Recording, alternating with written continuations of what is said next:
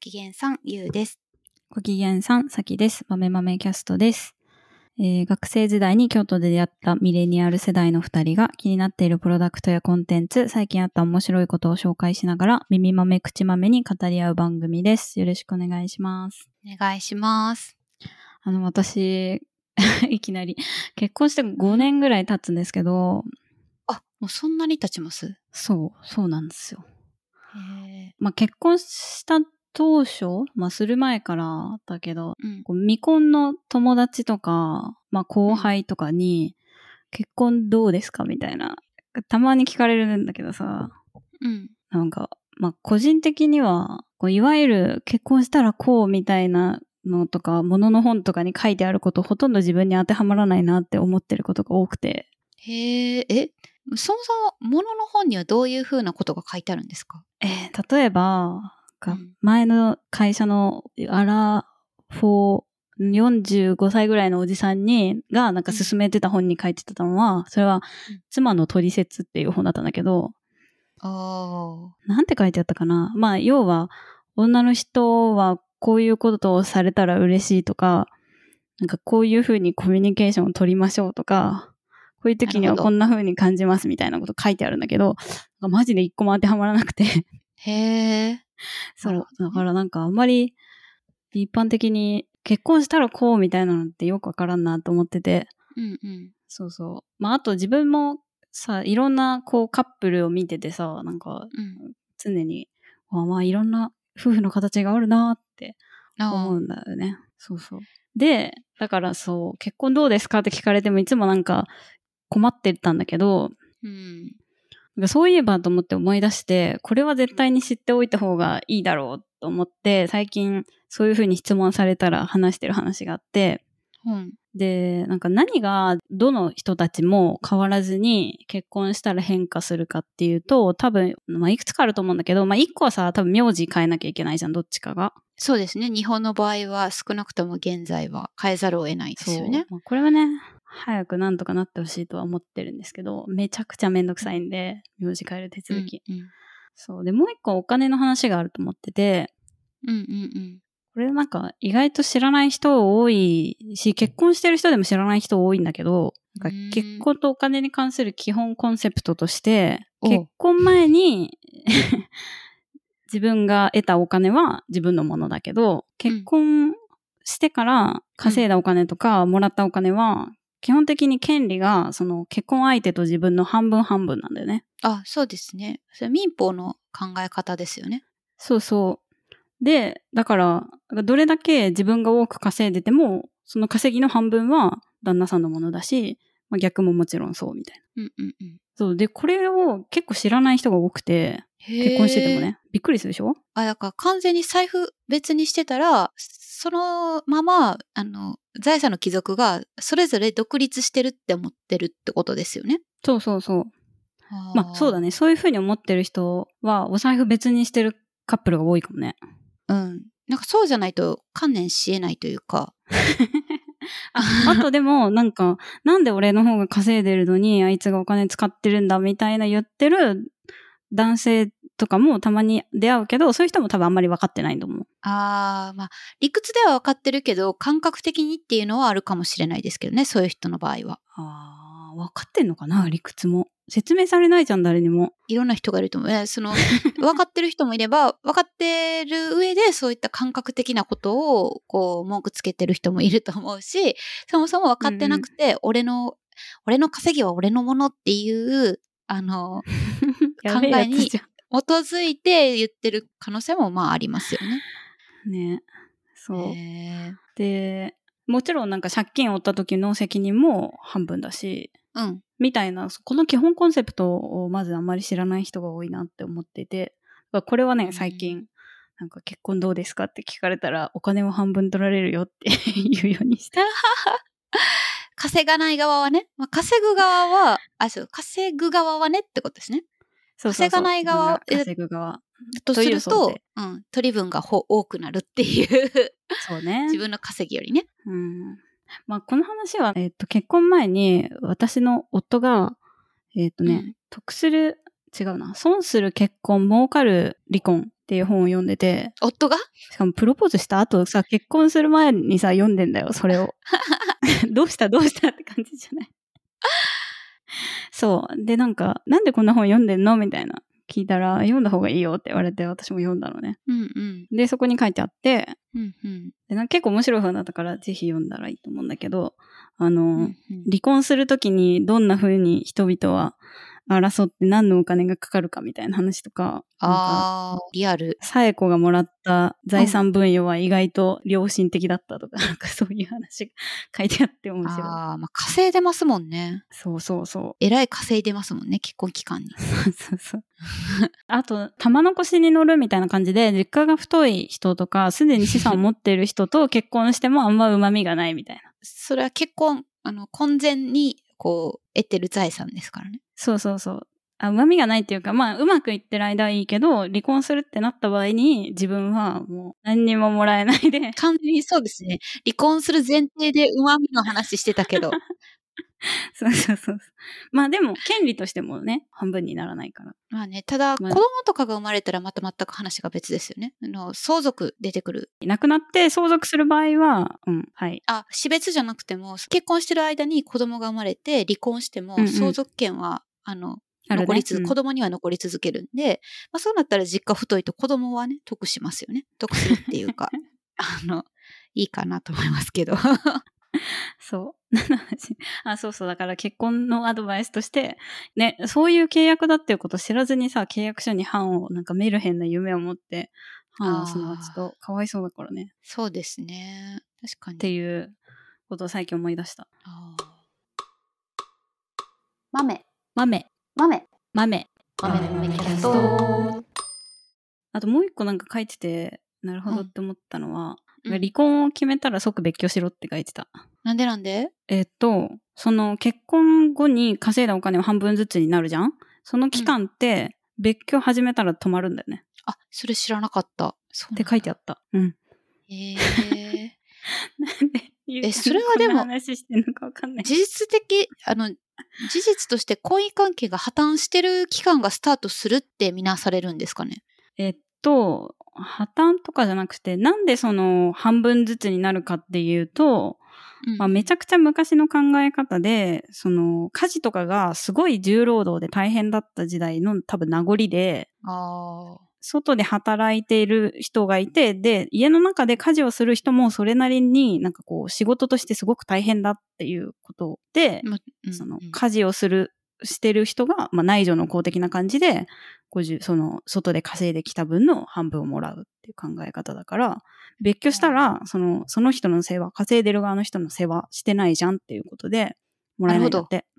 おー理解しました。なるほどね。まあ今も子育てとかがあると、その家事というか育児も労働としてかなり重労働な 印象が周りの話聞いてる限りあるんですけど、大人と大人が二人で生活してて、その稼ぎを完全に折半できるぐらい家事が重労働かっていうと必ずしも、まあ家、家によってこうね、事情があるでしょうけど、まあ、必ずしもその折半というほどかっていうと、現代ではちょっと疑問なところはありますよね。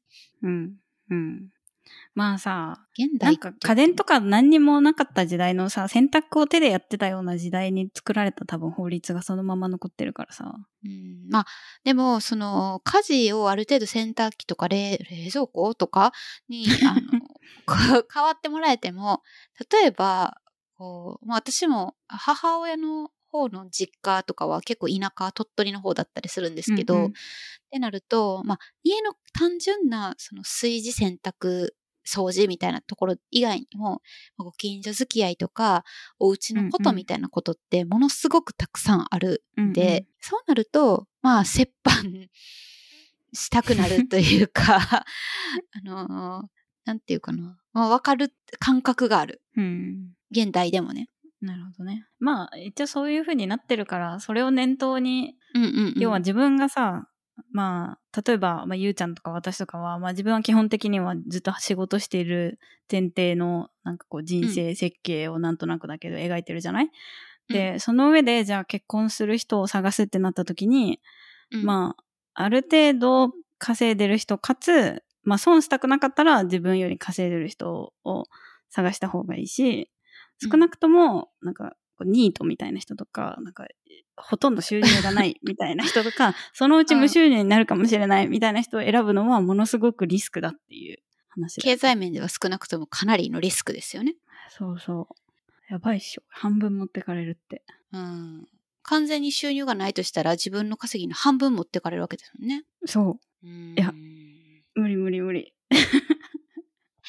まず持ってかれたら生活が成り立たないので、私の場合は。稼ぎの、その、遊ばせてる分が半分もあるわけじゃないんで、生活に困窮する、その、分けれますよってなった時に、貯金で残ってる分を分けるんでしょうけど、まあ、うんうん。にしても心もとないでしょうね。今まで、そう、ね。うん、そうですそうねね。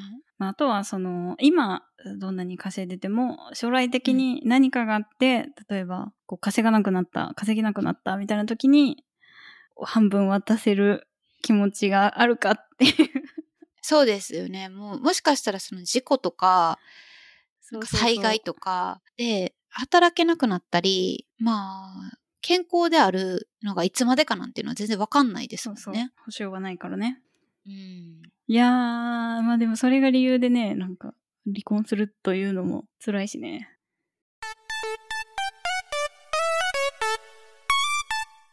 ちなみに儲かる離婚の方は何が儲かるんですか？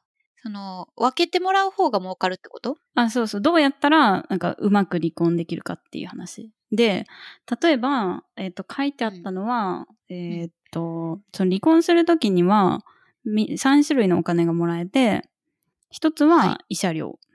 はい。これは、なんか過失があって、例えば不倫してた人がいたら、そっちの人が過失があるから、慰謝料もらうけど。有責配偶者が払うやつですね。はい。そうです。で、まあ言ってもさ、あの、浮気の慰謝料って、まあ100万、200万とか、坂が知れてるので、うん。まあ、それはそれでも払います。で、二つ目がさっき言った財産分与で、はい。で、多分これがまあ一番お大きい人がお多いね。婚姻してる期間の稼いだ分の半分は。うんまあ、稼いだ分使ってなかったらの片っ端から使ってるタイプだったらね、もう 何も残ってない可能性もありますけど。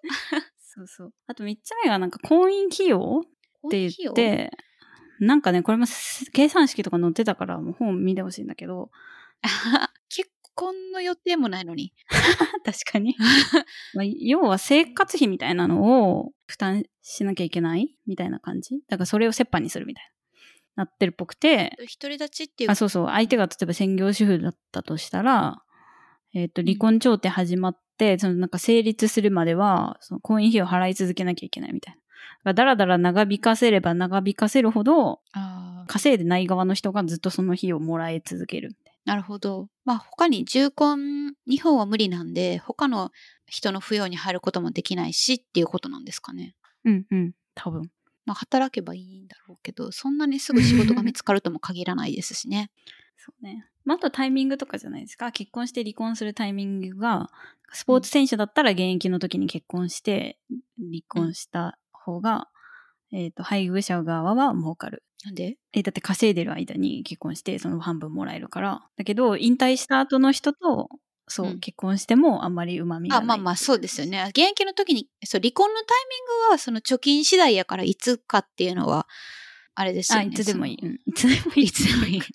まあ別に、そのお金目的で離婚する人はあんまりいないかもしれないけど、そもそもね、破綻している。もうすっきりさせたいと思うタイミングはいつでもいいけど、結婚するなら、まあ、なるだけ稼いでる間に結婚した方が、離婚の時、うんうん金銭的メリットがあるっていうことですよね。うん そんなことまで見越して、はよ結婚しようって言ってくる女嫌ですけどね。やばいよね。うん。ちょっと前にさ、あれ、ジェフ・ベゾスかな？なんか離婚して、起業家の人がさ、その大きい会社の、うん。まあ、大きくなった会社の CEO とかが離婚すると、その株で持ってる分の価値がものすごい莫大で、それが結婚してから増えてたりとかして、かつうん資産のほとんど株で持ってるみたいになると、じゃあそれ半分持っていかれるんですか？みたいな。なんか会社としてどうなっちゃうの？みたいな話とか。まあ、会社にうまいこと言って買収してもらうんが一番ね、別れる側としては金銭的に。うんそうそうそうそう。ね。まあ他の資本入るぐらいだったら買わざるを得ないみたいなこともありそうですしね。うんうん。まあでも、その別れる側の、えっ、と、株持ってる側の人は、えっ、と、ほとんどの資産が株だったりするので、現金がないみたいな、買えないみたいなると結構大変。ああ。多分。そうなったらもう会社自体がか、に、こう、が出てきて買い付けちゃうんじゃないです？そうでもないのかな？どうすんだろう、ね、会社にげ、うん、会社に現預金があったらいいんですけど、なかったらね、また、どう、どうするのっていうとこありますけどね。結婚生活が破綻した上に会社まで人質に取られて。社員は大迷惑だよね。そうですよね。あ割安で証券会社とかに叩き売られたらね、もう最悪ですし、証券会社で。最悪。うんそう。まあだから結婚は、離婚は円満にしましょう。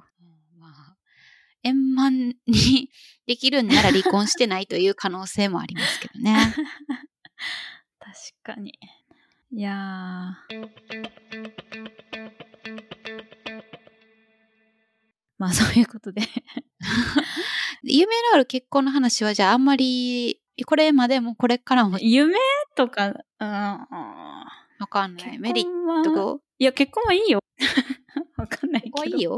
いや、それも最初に言ったけどさ、人によるんだよ、完全に。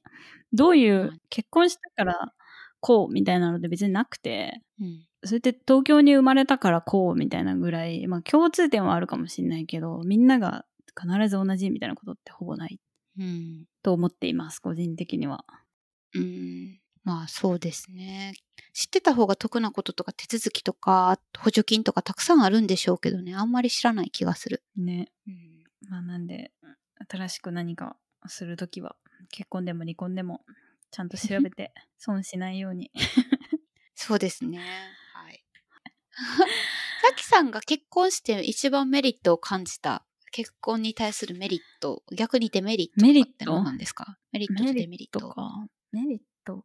うーん。まあ、一番かわかんないけど、良かったことは、うん。なんか、あの、結婚するのかな？しないのかな？するとしたら誰といつかな？みたいなことを一切考えなくてよくなったので、それは結構良かったことですね。ああ、そうか。なるほどね。そうそう。結婚した前提で、じゃあ、二人で住むならどこにしようとか、仕事は、なんかこう、転勤がないところにしようとか、アメリカに二人で引っ越そうとか、タイミングはいつだとか、そういうことが考えられるようになったので、人生設計がこうしやすくなったような。そうね、そうね。計画が立てやすくなった。それは確実にそう。